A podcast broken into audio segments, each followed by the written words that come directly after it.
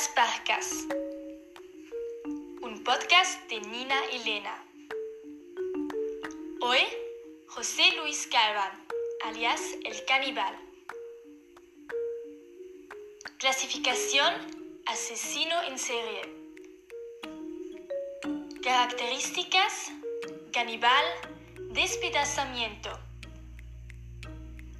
Número de víctimas en mínimo 3.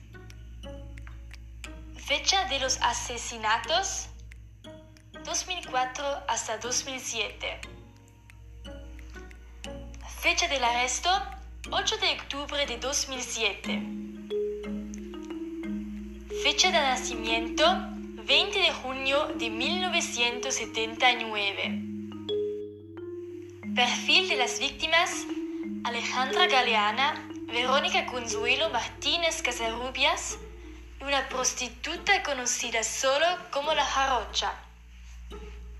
Método de asesinato, estrangulación. Sitio, México de Ciudad, México. Estado, cojando de su cinturón en su celda en la Ciudad de México el 11 de diciembre de 2007.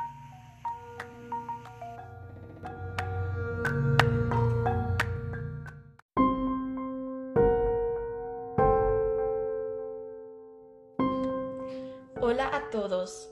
Como habéis oído bien en la introducción, estamos hablando de un asesino en serie bastante brutal de México.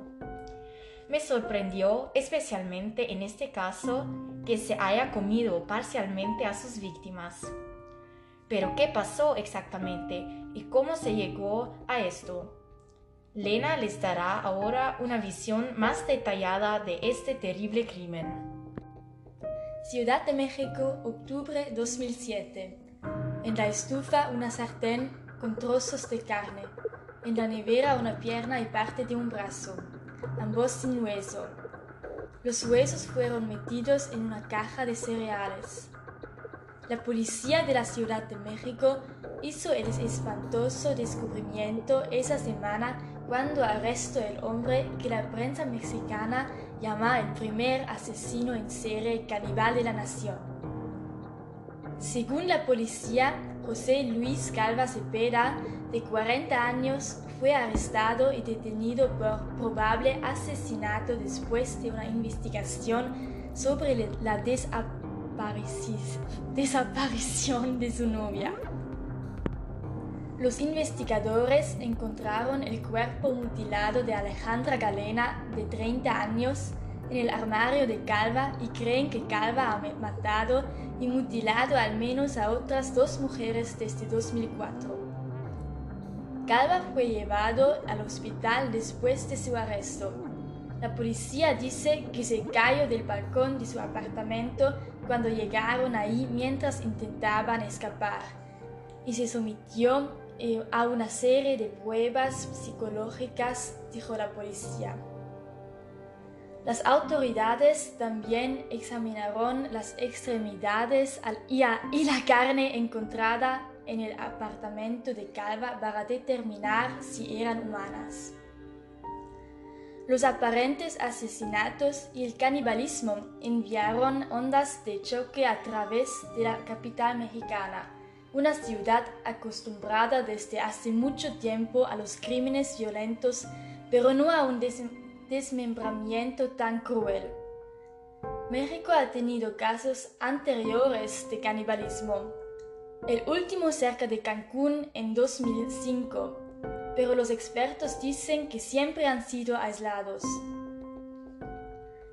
Los detalles del caso parecen sacados de una película de Halloween. Calva fue un poeta y autor de historias de terror. En su pequeño apartamento en el corazón de la Ciudad de México, a pocas cuadras de los mariachis de la famosa Plaza Garibaldi, la policía encontró un manuscrito inacabado titulado Instintos caníbales, según la prensa local. Calva vendía sus poemas en los mercados informales de la ciudad. Según los informes, también fue un guionista fracasado que intentó sin éxito vender sus guiones para películas de terror. Los expertos dicen que es posible que la frustración de Calva con su carrera profesional haya alimentado su ira.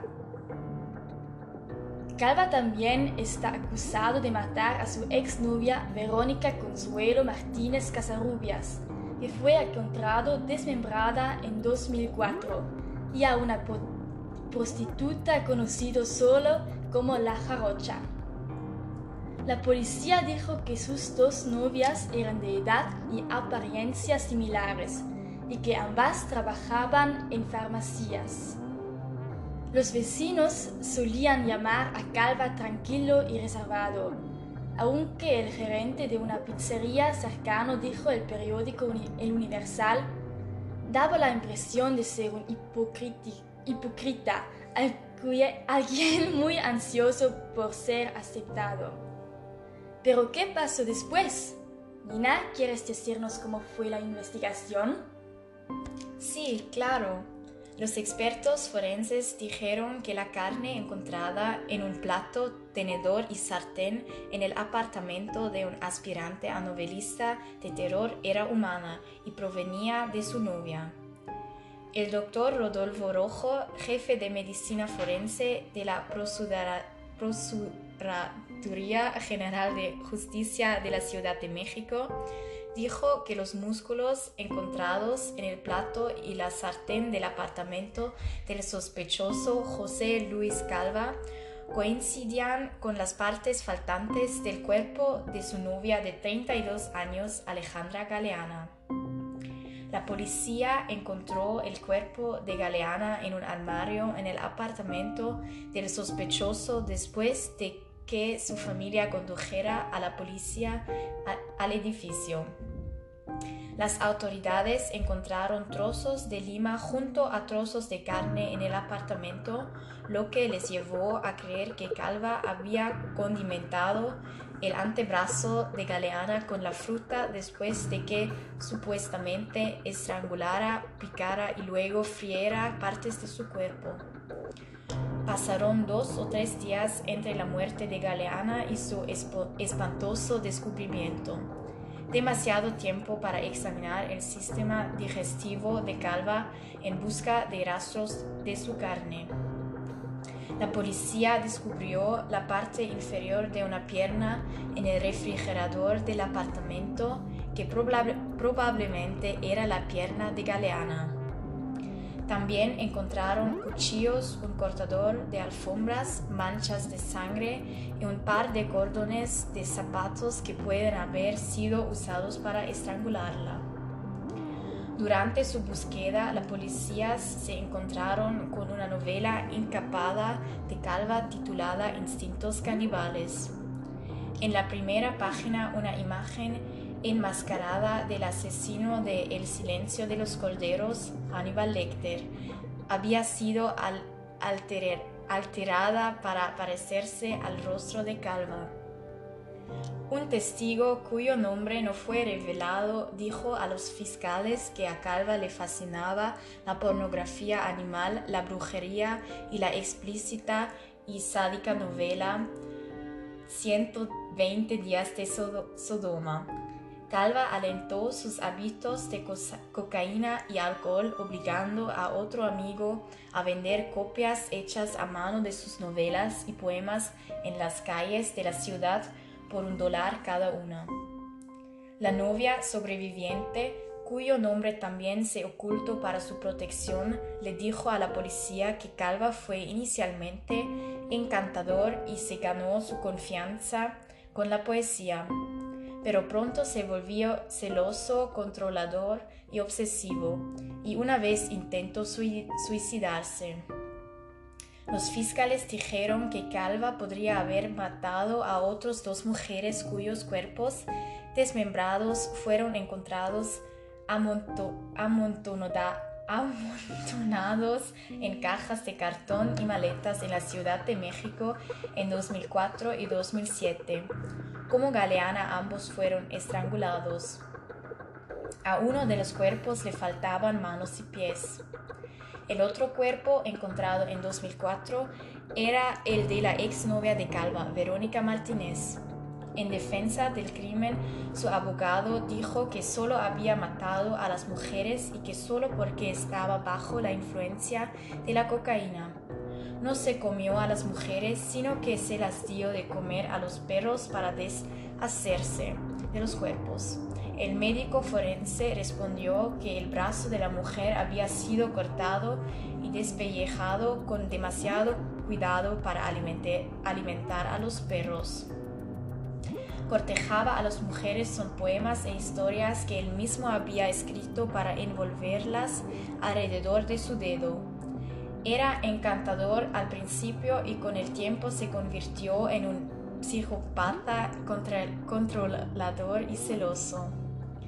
Era evidente que había cortejado especialmente a las mujeres y a los empleados de las farmacias lo que podría explicarse porque había recibido sedantes y drogas contra las incautaciones para calmar a sus víctimas.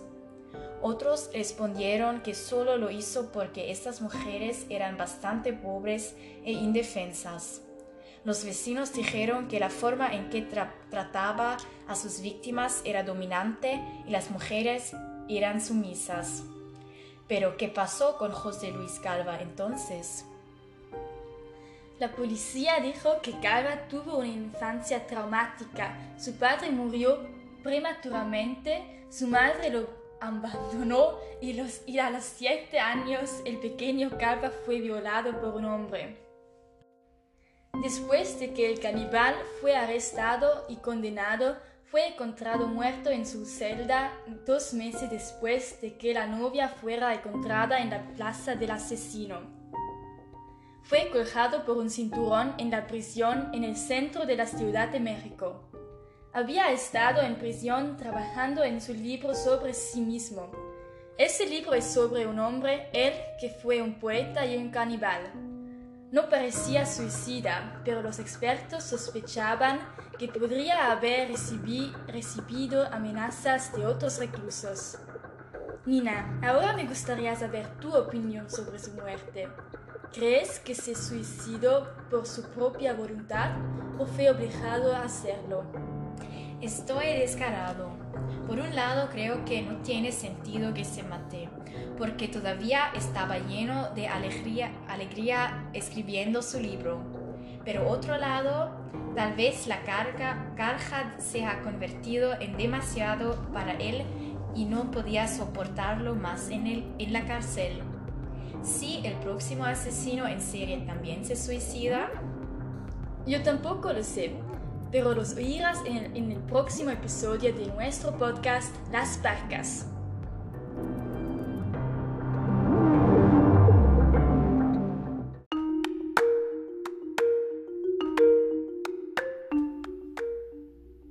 Adiós y hasta la próxima semana.